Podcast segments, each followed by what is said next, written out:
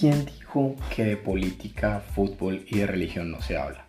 Aquí vamos a hablar de todo eso y mucho más. ¿Tendremos contenido de calidad? Mm, discutible. ¿Somos expertos? Para nada. Pero ¿pueden creer en lo que digamos? Bueno, allá ustedes. Lo único que seguro es que pasaremos un rato interesante, putos o riéndonos, pero lo pasaremos.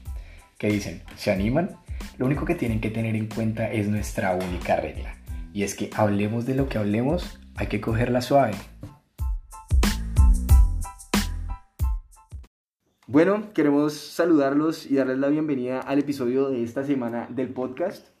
Em, como siempre, eh, estamos súper, súper, súper emocionados de que nos puedan acompañar. El tema que vamos a trabajar hoy es un tema que nos llama muchísimo la atención a todos. Y bueno, Jorge, como siempre, ¿qué tal esta semana? Y bien, estuvo complicada, pero supongo que más complicada estuvo para vos, ¿no? Sí, la verdad es que esta semana ha sido súper difícil porque estamos haciendo unas actividades dentro de la universidad y bueno, casi no me ha quedado tiempo para nada.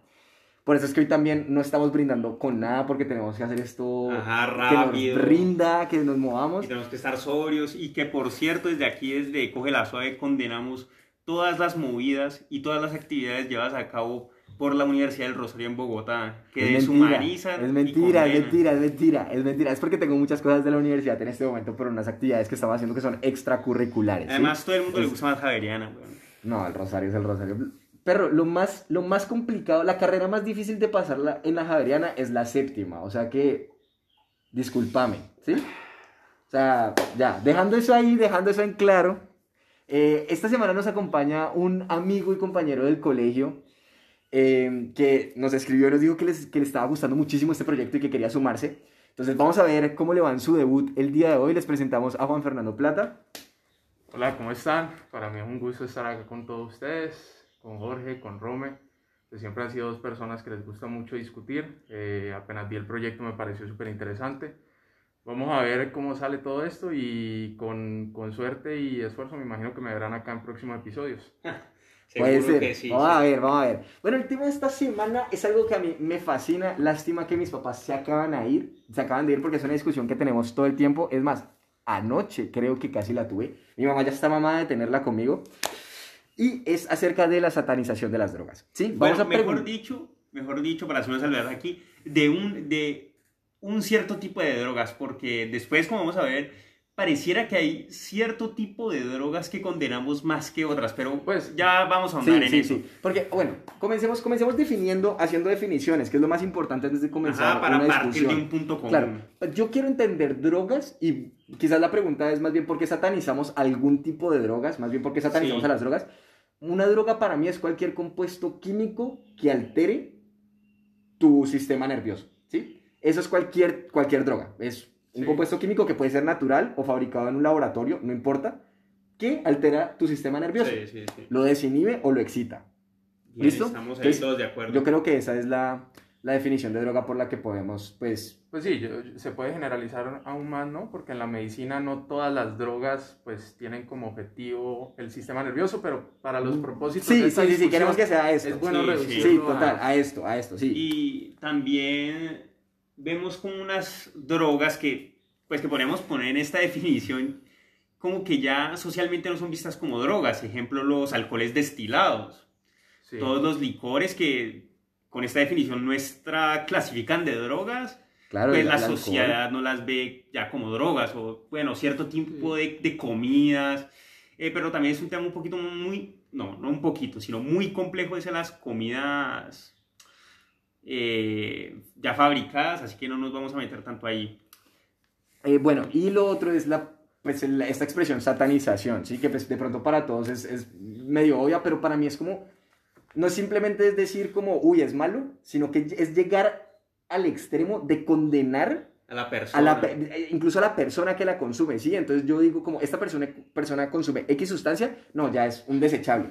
Solamente hacer el uso del término desechable nos dice que esa persona es alguien que podemos coger y tirar a la basura y que no que- que importa. no tiene ningún valor para la No- sociedad. Exacto, no vale Es- nada. es quizás de los Que bueno, términos que más- después podríamos entrar a discutir en un capítulo de la segunda temporada si todas las personas valen lo mismo, si hay quienes valen más que otros. Esa es una discusión interesante. Sí, pero Pero bueno, entonces, ¿a qué creemos que se debe esta satanización? Creo que sería lo primero. O sea, ¿por qué, por qué satanizamos las drogas?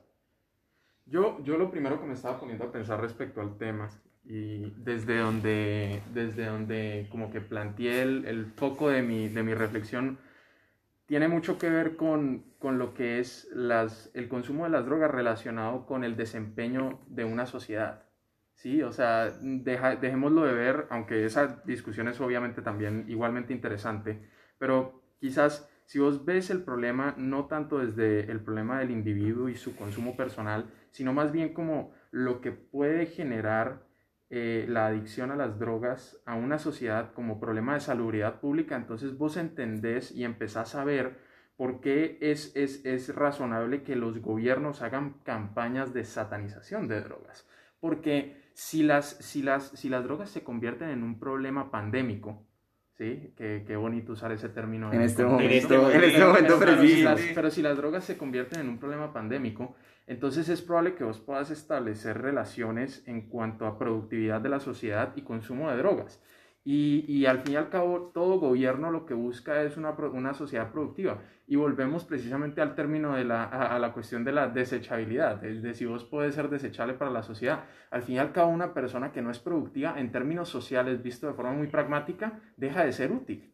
Entonces, y, y, y obviamente esto es una, es, una cuestión, es una cuestión muy complicada, es bien controversial, pero visto desde el punto de pero visto de la forma más, más pragmática y más, más utilitarista, una persona que, que se mete en un problema de adicción bien complejo, que lo limita a la hora de elaborar y otras cosas, termina siendo, entre, entre muchas comillas, y, no, no se tomen esto de forma literal porque, porque no quiero que me malinterpreten y piensen que, que condeno a esas personas, porque en lo absoluto las condeno. Creo que toda persona que tenga un problema merece ser asistida y merece rehabilitación y sigue siendo una persona con, con dignidad humana, pero, pero una persona que tiene problemas de adicción complejos que la limita en cuanto a su utilidad a la sociedad, pues deja de, deja de tener cierto valor, al menos en cuanto a productividad, ¿no? Pero, Ah. pero, mira, espérate, es que yo quiero responder a dos cosas y quizás meter mi, mi cucharada. Si de pronto me estoy desviando, intervenís.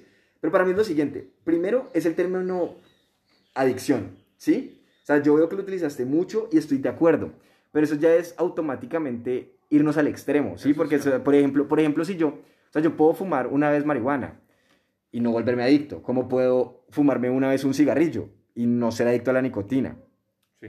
Pero nosotros tendemos a pensar que automáticamente alguien que fuma marihuana es adicto. O sea, como que, yo, no, no, no digamos que es automático, pero sí hacemos como mucho de una. El consumo de cierto tipo de drogas, de una hace referencia a la adicción.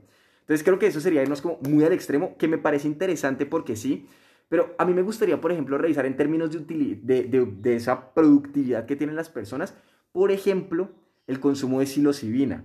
La psilocibina es el compuesto eh, psicoactivo y psicodélico que tienen los hongos mágicos. Este es el principal componente que te hace alucinar cuando te comes un hongo, sean trufas, hongos, golden teachers, cualquier tipo de hongo que te quieras comer. Eso, eso es lo que hace eh, reacción en tu cerebro. La micro, lo- muchas personas dicen literalmente, y, y famosos, salen a decir, yo utilizo microdosis, es decir, consumen 0,3 gramos de psilocibina al día, y eso me ayuda en mis, en mis procesos de productividad, como ¿Creativa? en creativa, exacto. Y también, por ejemplo, hay muchos ejemplos de comediantes tipo Seth Rogen, Ajá. eh, Snoop Dogg, pues que no es un comediante, pero sí hace, co- consume. Bueno, Snoop Dogg sí podemos hablar de una adicción ya densa. No, yo Pero, más bueno. de un estilo de vida. O bueno, un ¿no? estilo de vida. Sí, bueno, incluso, incluso, no sé, Bob Marley, que utilizaban este tipo de sustancias para, para hacer como un boost, un, un aumento en sus capacidades productivas. Entonces yo diría, quizás, quizás sí hay drogas que no te hacen, que no te hacen, pues, funcionar bien, ¿sí? O sea, si vos, por ejemplo, metes, no sé, morfina, Metanfetamina, morfina, metanfetamina, quizás también heroína. MDMA, eh, heroína, Crack, en cierta medida. se- por estos lares como el bazuco de toda la vida. Pero, pero entonces, ¿qué, qué, qué pueden tener en, en común estas drogas que desinhiben el sistema nervioso? Igual que el alcohol, por ejemplo, ¿sí? O sea, si vos abusas del alcohol, sos desechable porque ya no va a poder coordinar nada. en Pero cambio, hay otros tipos de... O sea, desechable como en el sentido de que no va a poder hacer nada. Yo quiero pero- retomar algo que dijo Plata antes de que sigas. Y es que Plata mencionó que a los gobiernos les conviene Yo también quiero tocar Eh, eso, dale. Satanizar esto para que, la, para que no haya una epidemia, no usar el término pandemia, sino una epidemia de casos de adicción y que la gente siga siendo productiva. Ya algo parecido hemos visto con la comida rápida y la obesidad. Muchos gobiernos alrededor del mundo han hecho eh, campañas en contra de la obesidad y de concientización porque los niveles de obesidad en los últimos años han estado disparados, la gente se vuelve muy obesa, tiene problemas de salud relacionados con la obesidad cada vez más notables y a los gobiernos que ven cómo se les satura el sistema de salud cada vez más y más, tienen por obvias razones que hacer campañas para que la gente pues se cuide y no, y no desgaste el sistema de salud. Sin embargo, a mí me parece que con las drogas pasa algo diferente, porque no solo, es, no solo viene de parte del gobierno, sino también de este factor social, de algo que no controla el gobierno, sino que se da más bien de la interacción entre personas, porque no es lo mismo, y yo creo que ustedes me pueden dar la razón en eso, ver un obeso en el supermercado atragantándose así de comida, casi rabiosamente, que ver un desechable en la calle, que ver un drogadicto. No es lo mismo y tampoco socialmente es, eh, tiene la misma visión. Pareciera, y con esto ya voy a terminar, pareciera que el obeso, aunque nosotros sepamos que tiene un problema y que es un problema de salud, y lo vemos mal porque la obesidad también está mal vista, no nos vayamos a decir mentiras. Hay una censura. Eh, no está tan mal visto como el drogadicto, porque a pesar de que sí hay, eh, como Plata dijo, no sé si una cierta censura, pero sí con un cierto estigma, no hay una satanización. Pero eso, eso es por esto. O sea, yo tengo la respuesta a esa pregunta literalmente y está, se lo recomiendo en un documental que, es el de la enmienda 13 en Netflix. El problema es el siguiente. Claro, no hay una satanización. ¿Por qué? Porque el problema de la obesidad se maneja como un problema de salud pública, pero el problema de las drogas se maneja como un problema de criminalidad. ¿Sí? Incluso el, el consumo de las drogas se maneja desde políticas públicas sobre la criminalidad. Y si puede que el gobierno no sea el que, el que nos hace ver las drogas de esa forma, pero si el, si el discurso constante es, por ejemplo, el discurso que tuvo Reagan y, Nancy Reagan también, digamos que Nancy Reagan lo suavizó un toque con el solamente dile no a las drogas, pero el decir hay una lucha contra las drogas, hay una guerra contra las drogas, eso ya nos, nos, implica que hay un contexto bélico y es algo que lo tenemos muy, muy interiorizado. Y eso se utilizaba, nuevamente con lo que está diciendo Plata, por ejemplo, ahora, y, esto, esto no me lo estoy inventando, o sea, esto, todo el problema que tuvo Nixon también durante su gobierno se debió a que salieron personas que trabajaban para él a aceptar que Nixon, pues todos saben, la guerra de Vietnam, muchas partes de los movimientos civiles, pues todo, de, de, lo que había quedado, la violencia por ese tipo de cosas, el gobierno de Nixon tuvo que enfrentarse a dos grupos potenciales. Primero los hippies, antes, contra la guerra de Vietnam, y los negros, ¿sí? ¿Qué pasó? Era muy usual que los hippies utilizaran la marihuana y que los negros utilizaran... El crack. No, en este momento crack todavía no. pero heroína, heroína, era sobre todo la heroína. El crack entró con, con, en Reagan, sobre todo en Reagan. Y lo que, lo que sale a decir este, no recuerdo bien cuál, es el, cuál era el funcionario del gobierno Nixon que salió a decir que literalmente ellos se centraron un discurso de odio desde el gobierno para decir que estas personas y que estas, que estas sustancias más bien eran un peligro para la sociedad. Y entonces que este grupo de personas, como lo consumía, era un peligro para la sociedad. Y eso los legitimaba, por ejemplo, a hacer allanamientos, a, encarcelarlos. Y la sociedad estaba de acuerdo porque se veían amenazados. Entonces ahí es donde yo digo, ah, hay una instrumentalización por el uso de estas sustancias. Además, además antes de que sigas, Plata, eh, me parece que esto se ve muy bien representado en la frase que nos hace más sentido de, es normal que una madre le diga a su hijo, ok, amor, puedes comer una hamburguesa, solo no te pases a decirle, bueno, hijo, ya sabes, un, chute de heroína, pero, pero solo uno, que te vuelves adicto. O sea, no es lo mismo. O sea, la imagen mental de ver a una madre diciéndole, bueno, no lo llevemos con la heroína porque si yo sí pienso que la heroína es más problemática. Pero, una droga un poquito más suavecita, pues. O sea, o las drogas en general. Yo, yo estoy de acuerdo con lo que vos decís, con lo que dice Romeo. O sea, hay una. El, el discurso en torno, a, en torno a las drogas se ha, configurado, se ha configurado de una forma muy diferente a, a otros discursos en torno a otras cosas problemáticas. Eh, una, una, de las cosas que, que, yo creo que sí vale la pena eh, mencionar es que el, el las drogas, no como, no como problema, pero sí como parte de, lo que es el fenómeno humano y de, y de, lo que significa ser humano, son algo antiquísimo, son algo viejísimo. las, drogas, las drogas no llegaron en el siglo XIX, ¿ok? Las drogas, devolvámonos unos cuantos... La ayahuasca, el Unas cuantas decenas de miles de años y las drogas ya existían. El alcohol, eh, la fermentación del azúcar es probablemente uno de los primeros, uno, de los, una de las primeros, pues, eh, compuestos asociados quizás a lo que son pues, estos, estos fenómenos psicoactivos. Eh, pero el hecho es que drogas existen desde hace mucho tiempo. La gran, y, y, no solo existen desde hace mucho tiempo, sino que definitivamente hace bastante tiempo el estigma no existía en torno a las drogas. No existía un estigma. Es decir, al menos por lo que sabemos, es cierto, pues estamos limitados por lo que es el, el, estudio arqueológico, pero de lo que sabemos del estudio arqueológico de muchas culturas eh, antiguas es que, pues, es como si las drogas fueran parte frecuente de la vida de estas personas. Y era algo sagrado. Y era algo, era algo relacionado con incluso, pues, lo que eran las religiones antiguas de la época había rituales relacionados con el consumo de drogas donde el consumo de drogas y las alucinaciones eran parte importante de la experiencia religiosa y espiritual de la persona. Entonces, valdría la pena preguntarse, y esto sería para un estudio, me imagino, posterior, pero ¿en qué momento cambia el discurso tan radicalmente? ¿Cómo pasamos de ser sociedades que valoraban los efectos de las, de las, de las, de las sustancias psicoactivas?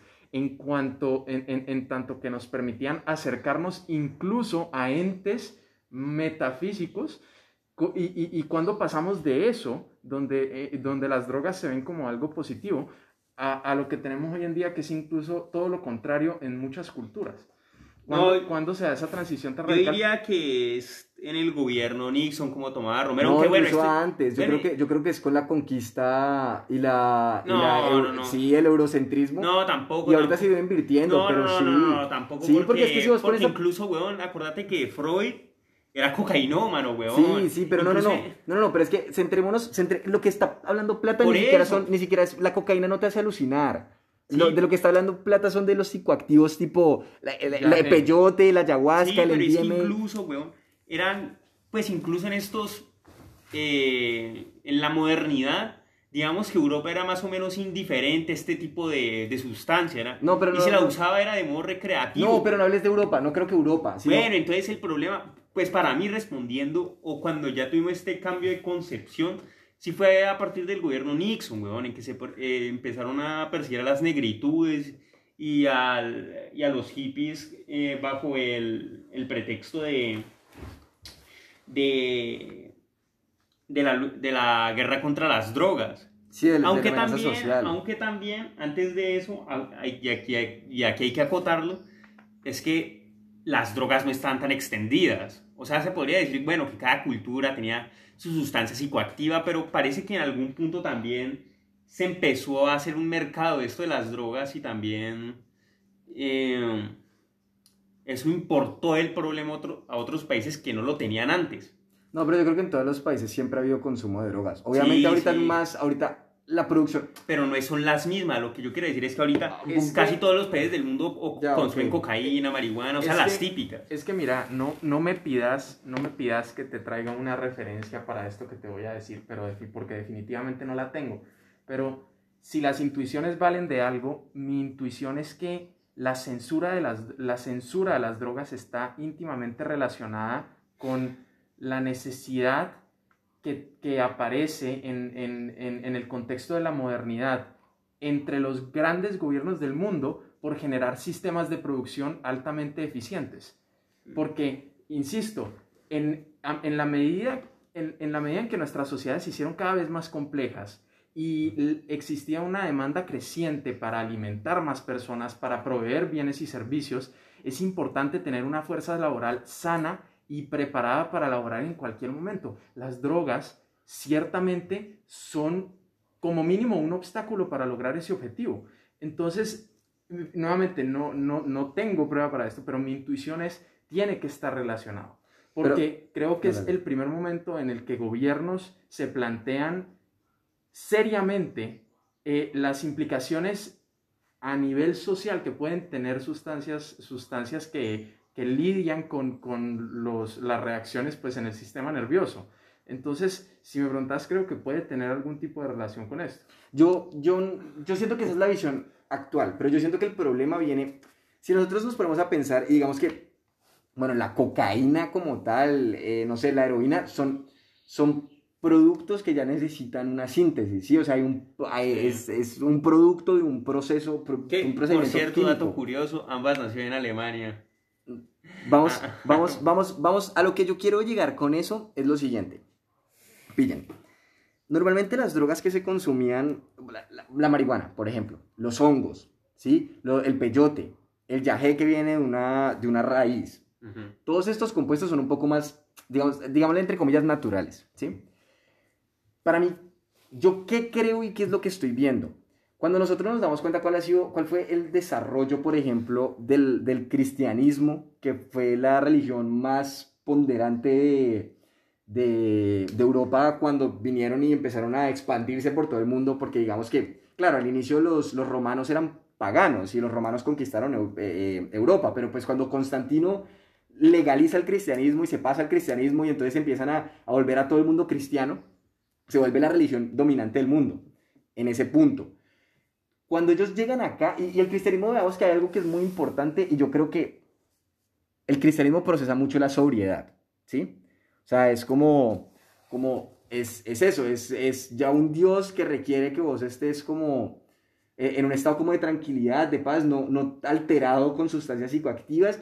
Cuando llegan aquí, o, o con otro tipo de sustancias, nosotros vemos que eso es el cristianismo, es una religión demasiado sobria, demasiado tranquila, demasiado que tiende como hacia, eh, así encuentran la virtud, ¿sí? Cuando llegan aquí, y seguramente se encuentran con un continente que, que quizás no está pensado en eso, pues yo creo que también hay una inflexión en, en la narrativa social que, que se vive. Y si nos vienen a imponer también una idea que se centra en eso, a eso me refería yo con, con, con la parte europea, ¿sí? Cuando Freud medicaba, porque es que la, la cocaína también comienza como un medicamento, ¿sí?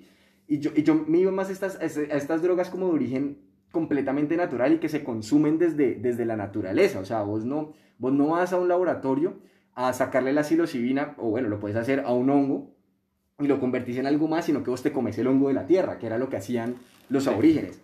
Pero aquí llegan y literalmente todo lo que dicen es que nuestras prácticas, nuestras ideas, todo esto es malo y que nos vamos a ir al infierno si, si, si lo seguimos practicando y queríamos adoptar son las costumbres de ellos. A eso es a lo que yo me refería, porque es que, es que me parece que también tiene que ver mucho el factor religioso. Obviamente en la modernidad, pues la lucha contra las drogas se utiliza también para seguir oprimiendo a ciertas personas. Pero es que aquí también lo vemos automáticamente así. Yo creo que no es gratuito que digamos satanización. ¿Por qué pensar en Satán?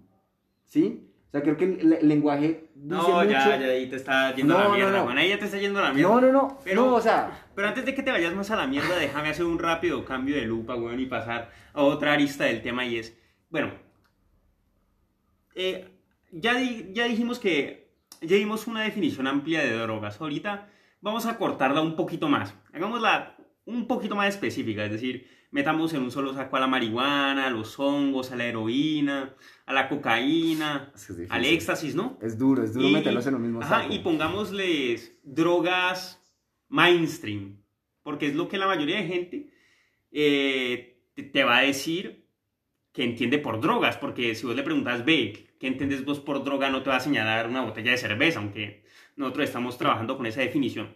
Ya que las metimos en un solo saco, vemos que de esas hay unas que son mejor vistas que otras, inclusive. Claro. Porque no es lo mismo decir, no, sí, mi parcero de vez en cuando le gusta ahí parcharse, fumar un rato, eh, un poquito de vareta.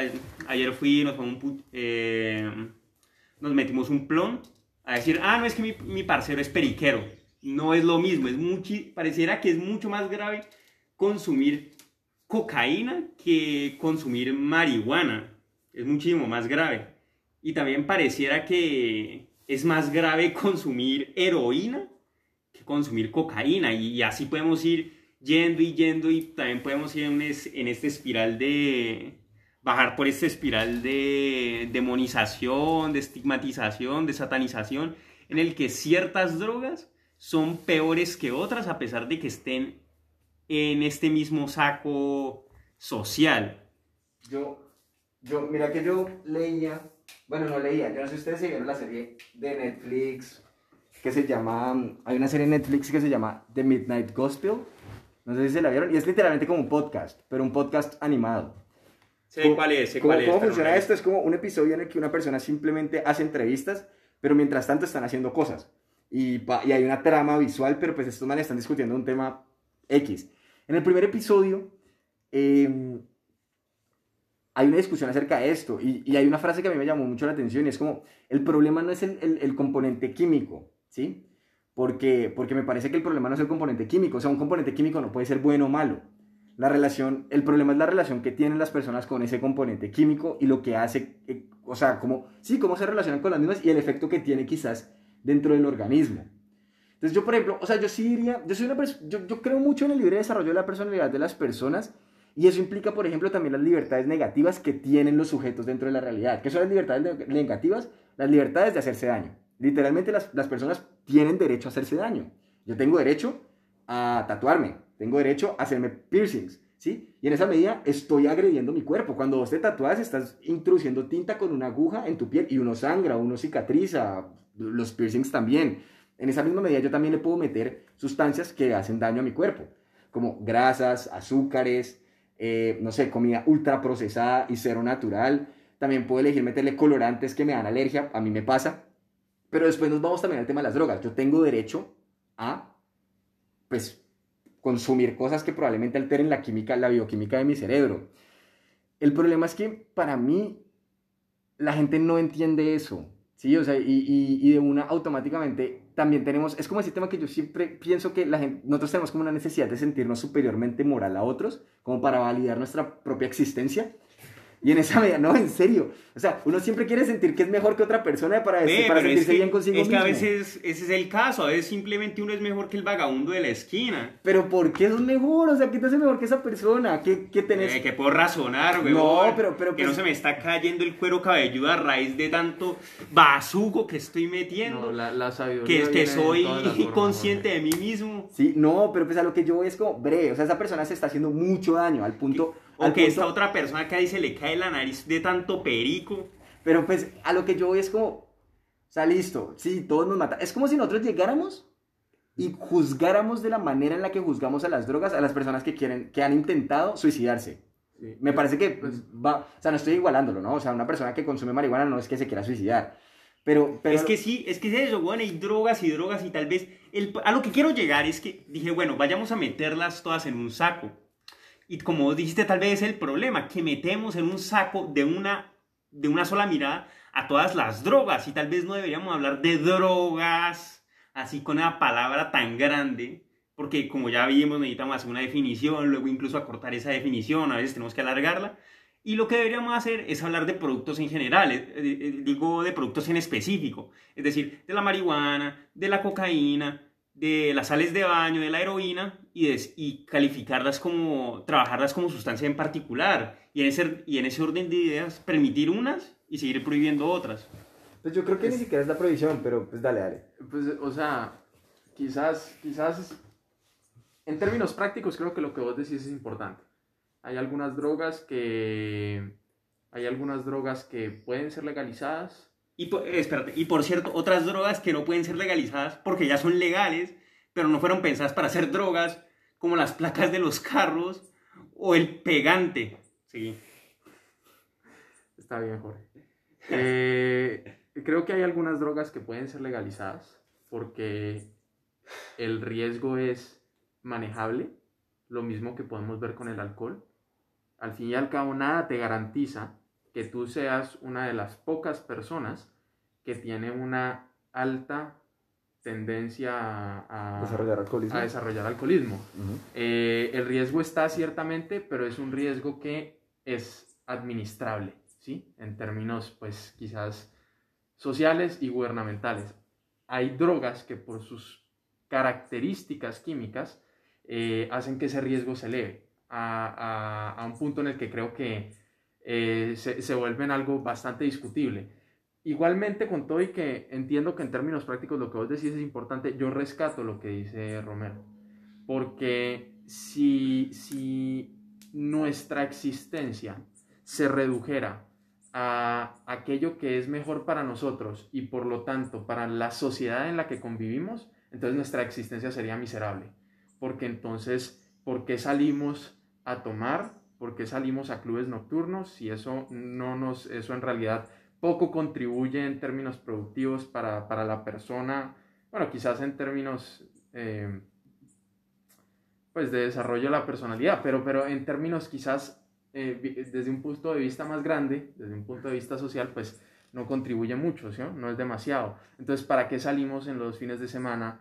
Eh, ¿Por qué le damos la libertad a personas que practican deportes de alto riesgo de practicarlos si esas personas se pueden hacer daño y podrían eventualmente terminar impedidas para, para seguir desarrollándose en el contexto de la sociedad? Entonces, eh, si, si, si, nuestra existencia fuera en función de, de nuestra productividad como, como individuos, entonces eh, lo, que, lo que ocurriría es que un montón de libertades se empezarían a, a, limitar. Y es que, y es que nos... Pero espérate, es que no solo es la libertad individual, porque luego alguien te podría salir con el argumento, bueno, ¿y qué pasa con estos drogadictos que, son están, sí, que están drogados, se van a robar, se van a matar? O incluso, no sé si ustedes se acuerdan, esto pasó hace unos años en en Florida creo que fue. Sí, lo de las sales de baño. Ah, las sales de baño, gente que está tan drogada, pero tan llevada del putas que, weón. Les disparaban y seguían atacando a, la gente. Hay un, un, man que se volvió literalmente un zombie, o sea, atacó un man, un surfista, no me acuerdo, se drogó, salió a la calle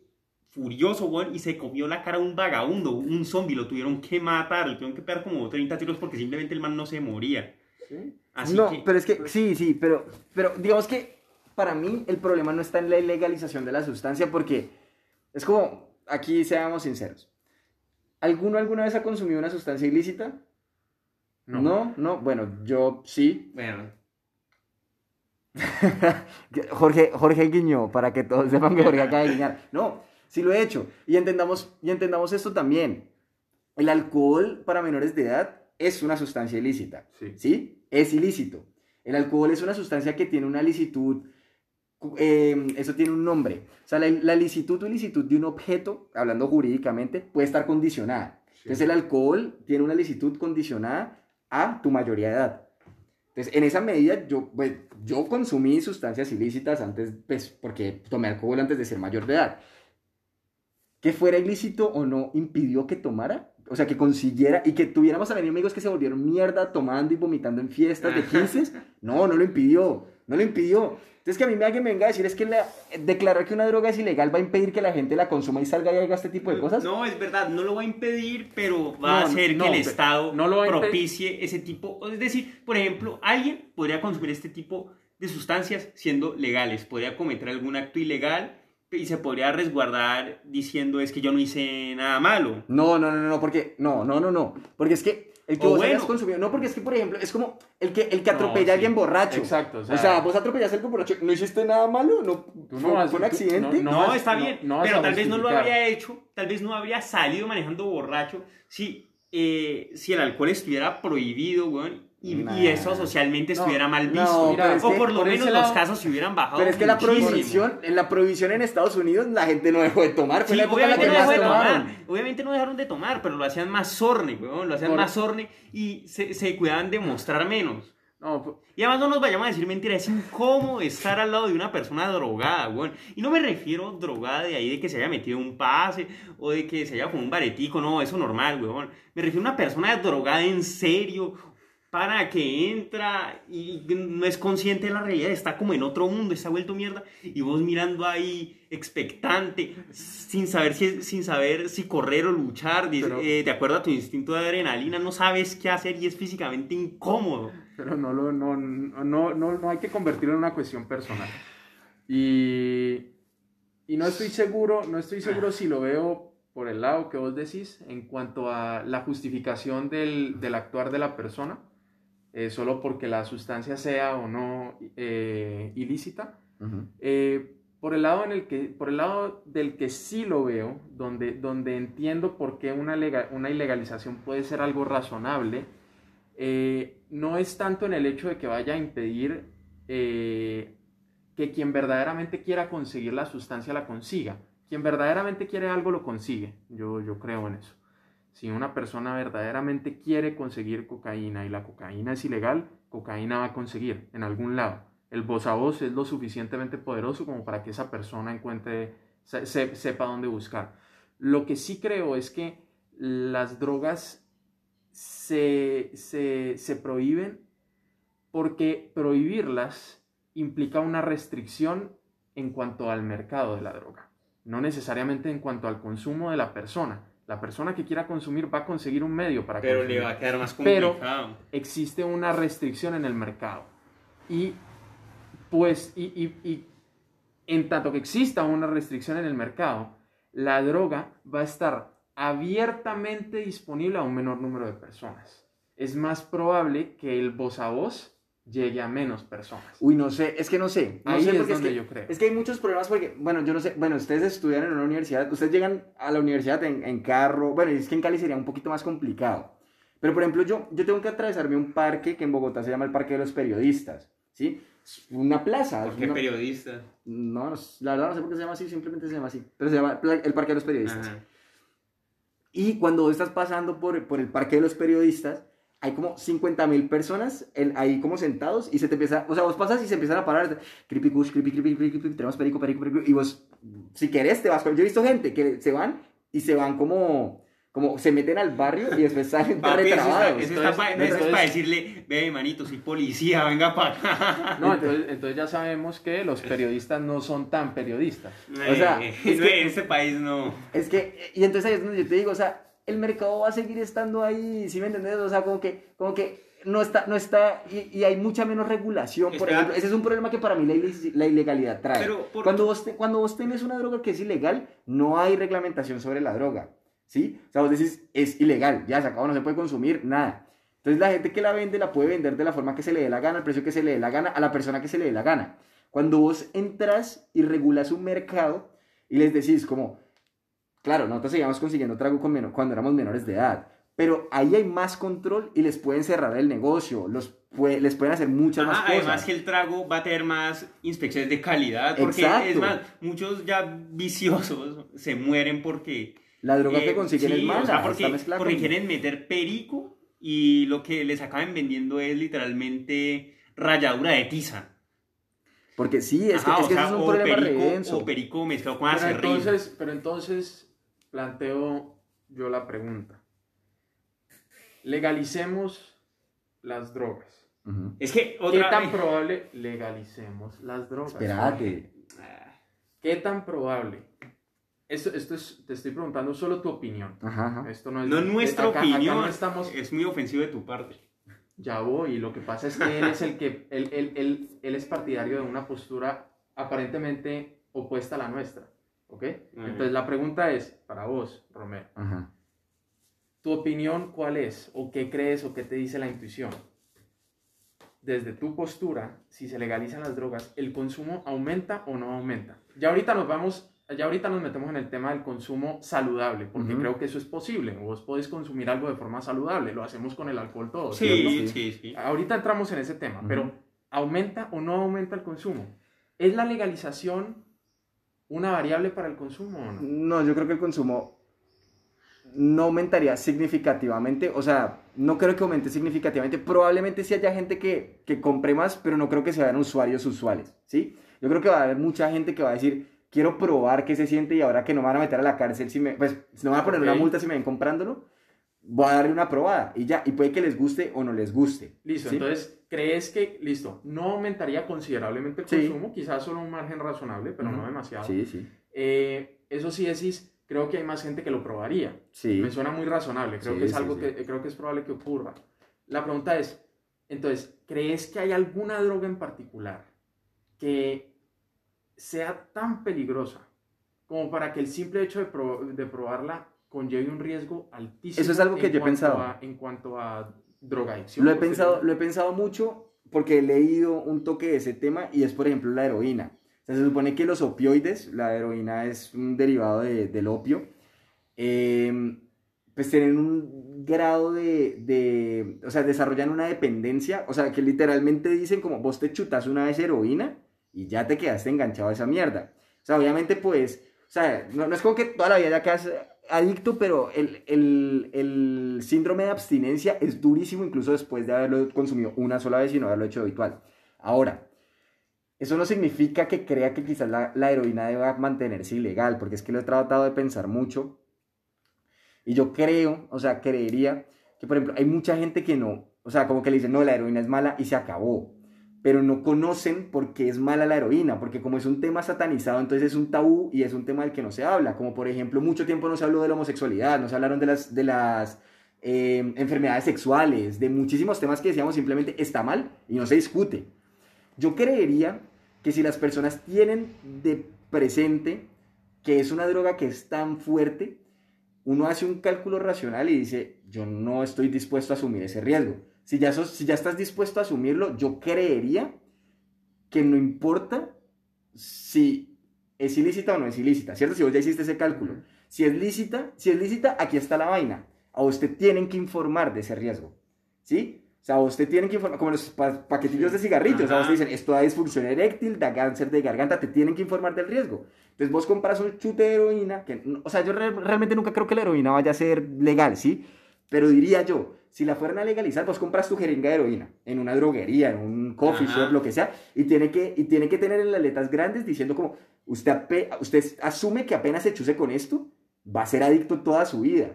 Vos ves eso en letras grandes rojas y te lo pensás dos veces creería yo. En cambio, pues el que te vende heroína en, en, la esquina, tome su bolsa de heroína y vuelva entre media hora que quiera más. Sabes, vos, te, te, escucho algo muy interesante porque la conclusión, decime vos si, si estoy solo poniendo palabras en tu boca y en realidad no es lo que vos decís, pero la conclusión de lo que te escucho es, vos confías mucho en el juicio humano. Sí. Confías en el juicio humano, en la capacidad de cada individuo de decir, esto es o no es bueno para mí. Y si vos te pones a pensar, es muy curioso porque, ¿qué son las legislaciones? Las, legislación, las legislaciones no son simplemente limitaciones de la libertad humana partiendo del supuesto de que el juicio de el individuo promedio es más o menos defectuoso. Es una, es una cuestión, es, es una discusión bien interesante porque es como si las leyes estuvieran ahí eh, partiendo del supuesto de que perdóname, es que si le tengo que decir a esta persona que no puede ir a más de 80 kilómetros por hora, es porque parto del supuesto de que esa persona, bien pendejamente, va a ir a más de 80 kilómetros por si hora. si no le digo que no, lo haga. No hay tipos de personas en este mundo que vos decís, ve, por tipos de personas como vos es que le ponen instrucciones al shampoo, imbécil. Pero hay otras legislaciones, y creo que son la mayoría, que sí son razonables, porque un ser humano puede razonar muy bien bueno, mato a este, escondo su cadáver, me quedo con sus tierras que están aledañas a las mías, y eso, y, o sea, ya hace todo el cálculo y las puedo vender a tal y tal, y eso está bien, y lo pensé y eh, tiene un beneficio para mí, pero, pero es malo, estoy haciendo yo, yo creo que esa, esas normas es a lo que va, es por ejemplo, por ejemplo el derecho a la competencia o los derechos de los consumidores, ¿sí? O sea, son normas que existen para que las corporaciones no se aprovechen de las personas con menos recursos o que que sí, vos sos un consumidor, pero estás viendo televisión. Eso pasó, por ejemplo, hace poquito. Ay, esto, esto lo puedo decir. Hay una sentencia mm, de derechos a la información del consumidor contra Postobón, en los que Postobón decía como que literalmente los jugos tenían, eran de fruta natural y que eso era buenísimo tomarlo. 90% de fruta. Y entonces, entonces demandan contra la, mm, en la Superintendencia de Comercio, si no estoy mal, y eso hay un enredo ahí re grande, e incluso llegan a la, llegan a la Corte Constitucional. Y a lo que llega la Corte Constitucional es decir, esta publicidad engañosa, y para eso se necesitan normas, está mal, sí, usted pues es un agente racional, pero es que, pero es que también tenemos que proteger a las personas que quizás no tienen tan, toda la información que usted pueda tener, y usted tiene que ser honesto con ellas. No es porque usted sea un imbécil y no quiera ser honesto porque es un ingenuo, no, es, usted no quiere ser honesto porque le trae un beneficio. A, a eso es a lo que yo voy. O sea, Sí, yo, yo, yo, hay muchas personas que son súper impulsivas y nosotros no todo lo pensamos de manera racional. Pero si yo obligo al vendedor a informarme a mí cuáles son los riesgos de yo tomar o no una decisión, pues también estoy limitándolo y no me va a mentir. Es como si un, un, un no sé, alguien que venda mm, este cigarrillos saliera a decir como no, es que esto es buenísimo y va a aumentar su capacidad pulmonar. Sí, yo tengo que decirle, viejo, no le mienta al público. Es, es más hacia eso, evidentemente. O sea, es como, nuestra constitución que tiene una norma que dice que está prohibido la desaparición forzosa y, los tra- y, y la... mm, Los trabajos la- no, no, no, no, pues sí, también, pero, pero por ejemplo eso, no, pero centre- centrémonos en este, en este ejemplo. En nuestra constitución está prohibida la desaparición forzosa y las torturas, ¿sí? En pocas constituciones del mundo está prohibida la desaparición forzosa de la cultura.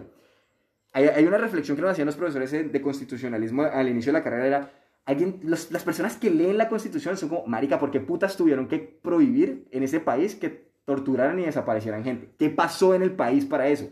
Y entonces hacían un símil, era, usted llega a una casa en el que hay un letrero que dice está prohibido pegarle patadas a, a la abuela. Y entonces dices, marica, que le va a agarrar una patadas a la abuela, huevón, porque tuvieron que reglamentarlo. Sí, sí.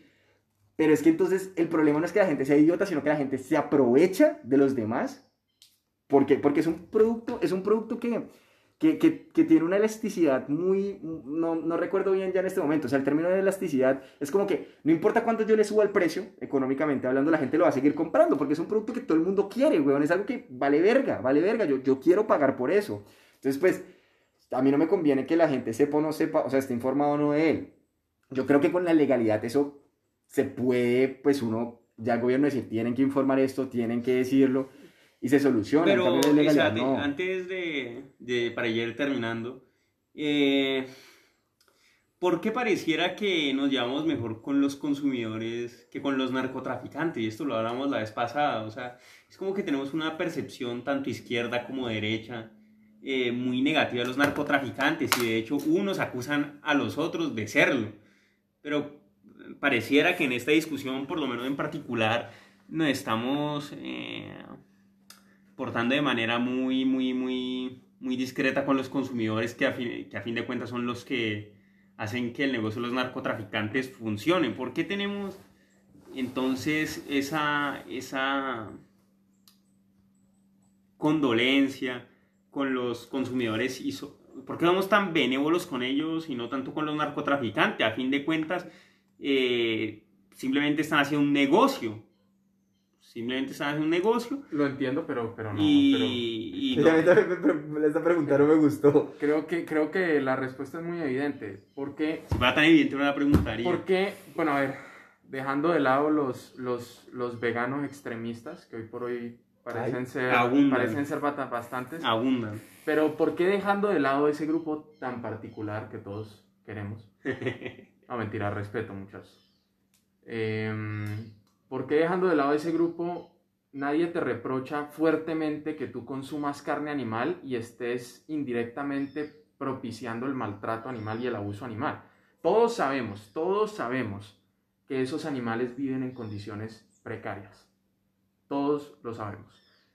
Si querés negar ese hecho, está bien, o sea, es, es, es, tú verás que niegas, tú verás que no niegas no tengo ningún problema en que digas, sabes, entiendo el mal que indirectamente le puede estar ocasionando a, a, un animal, pero pues para mí eso no justifica el que yo me prive del placer que, que genera en mí la carne y los productos animales. Listo, está bien, eso lo respeto, es más, lo tengo que respetar porque es la, la postura que yo comparto.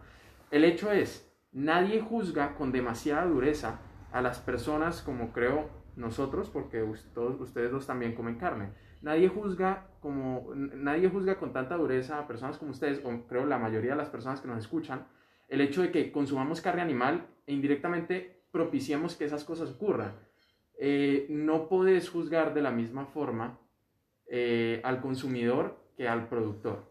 Y, y, yo creo que además de eso, o sea, es un razonamiento que también más o menos había dicho, creo que lo planteaste mejor de lo que yo había pensado, pero además de eso, el productor de, de esto, o sea, es distinto si yo, por ejemplo, voy a Colorado, en Estados Unidos, o a Ámsterdam y veo a un narcotraficante de un estado en el que es legal, que tiene su sembrado de marihuana o de hongos, y es gente que es un emprendedor. Bueno, ya no sería narcotraficante. Sí, no, sí son narcotraficando. Claro, es tráfico. No, Trafica... tráfico es diferente. Sí, no, es, es, es, tráfico. El tráfico es simplemente. Yo diría algo así como narcomercadero. Un nombrecito más bonito. Bueno, pues, o sea, es que ahí está el punto. El, el traficante está haciendo algo que no solamente es ilegal el tráfico de la sustancia, o sea, porque, pues, eh, sí, o sea, como que, como que el problema no. Para mí, el problema no está en venderla, sí, o sea, yo, por ejemplo a mí me parecería buenísimo y es por ejemplo algo que yo apoyo mucho, que conozco varias personas que, que ya están empezando a sembrar su propia droga, ¿sí? Hay gente que ya siembra su marihuana aquí en Colombia y que consume su propia marihuana. Y si yo el día de mañana quiero comprarle a alguien, probablemente le compraría a esas personas y no apoyaría a un... Y aquí es por eso, porque no va a apoyar al narcotraficante grande. No es porque quiera luchar contra eh, una compañía o, o contra el que tiene el monopolio del mercado, sino porque estos grupos de narcotraficantes, Les en este momento en. Colombia, en este momento en Colombia sí, son los paramilitares, la guerrilla no sé si ahorita, yo me imagino que también, pero sobre todo los paramilitares, o sea, son, es, es, es- Y el clan del Golfo. pero es que el clan del Golfo son autodefensas gaitanistas de Colombia, o sea, son paramilitares. Sí, pero más que, pero también sus cabecillas son mexicanos, Sí, weón. pero son paramilitares. Pero bueno, a lo que voy, a lo que voy es que al paramilitar, si vos solamente vendieras droga, que claro, si satanizamos a la droga, pues vamos a satanizar, satanizar al que produce y vende la droga.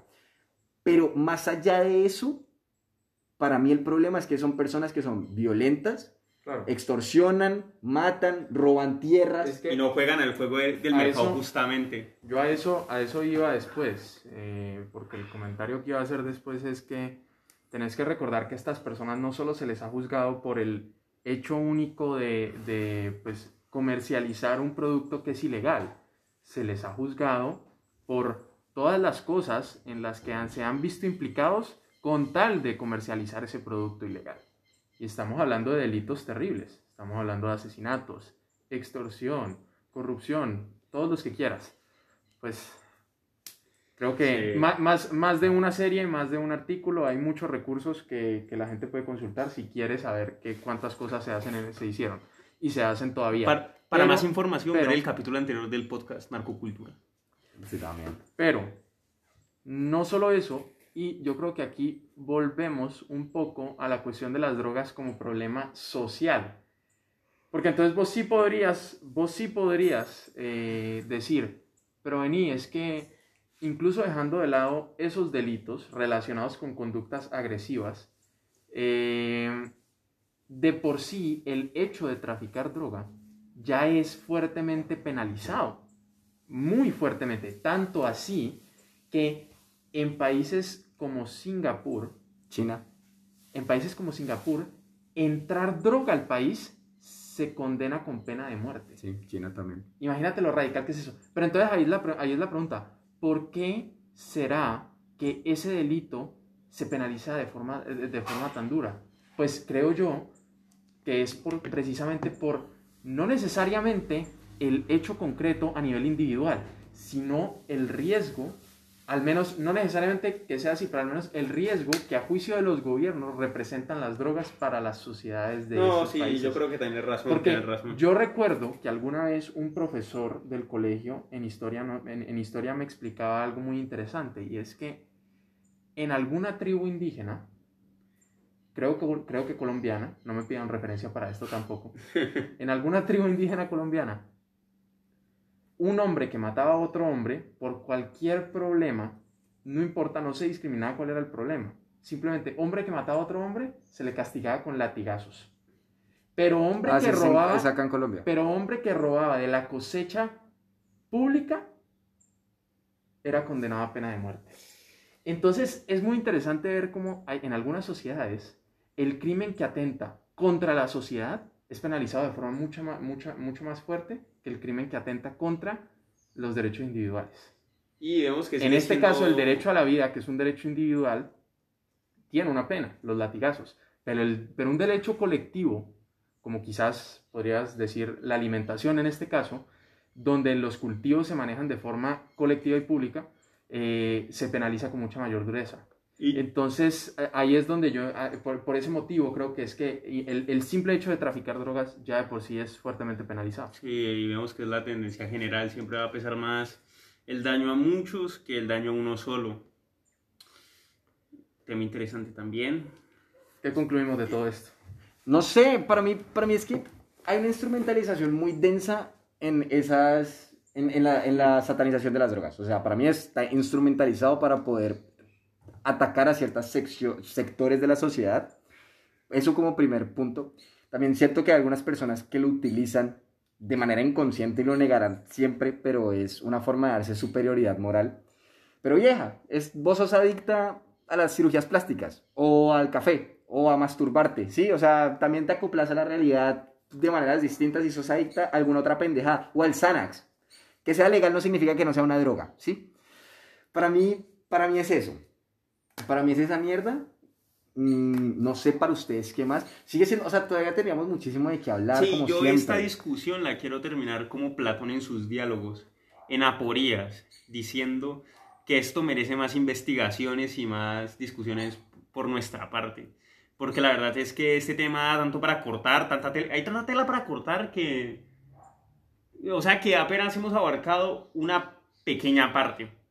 Así que sí, eh, eh, se necesitan más discusiones, más investigaciones, pero me parece, me parece que con este esbozo eh, estamos trazando un buen camino, un buen camino y sobre todo que tal vez al punto último que podríamos llegar después de hacer toda esa investigación, aunque decirlo ahorita es un poquito, Pretencioso. sí, un poquito pretencioso, pero creo que el punto final que podríamos lleg- llegar es a, ese derecho de, de, de, de autodeterminación del ser, de yo puedo hacer conmigo lo que quiera, en tanto no daña al otro.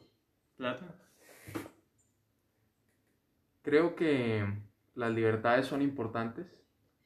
Eh, vivimos en mundos cada vez mejores porque creo que cada vez respetamos más las libertades.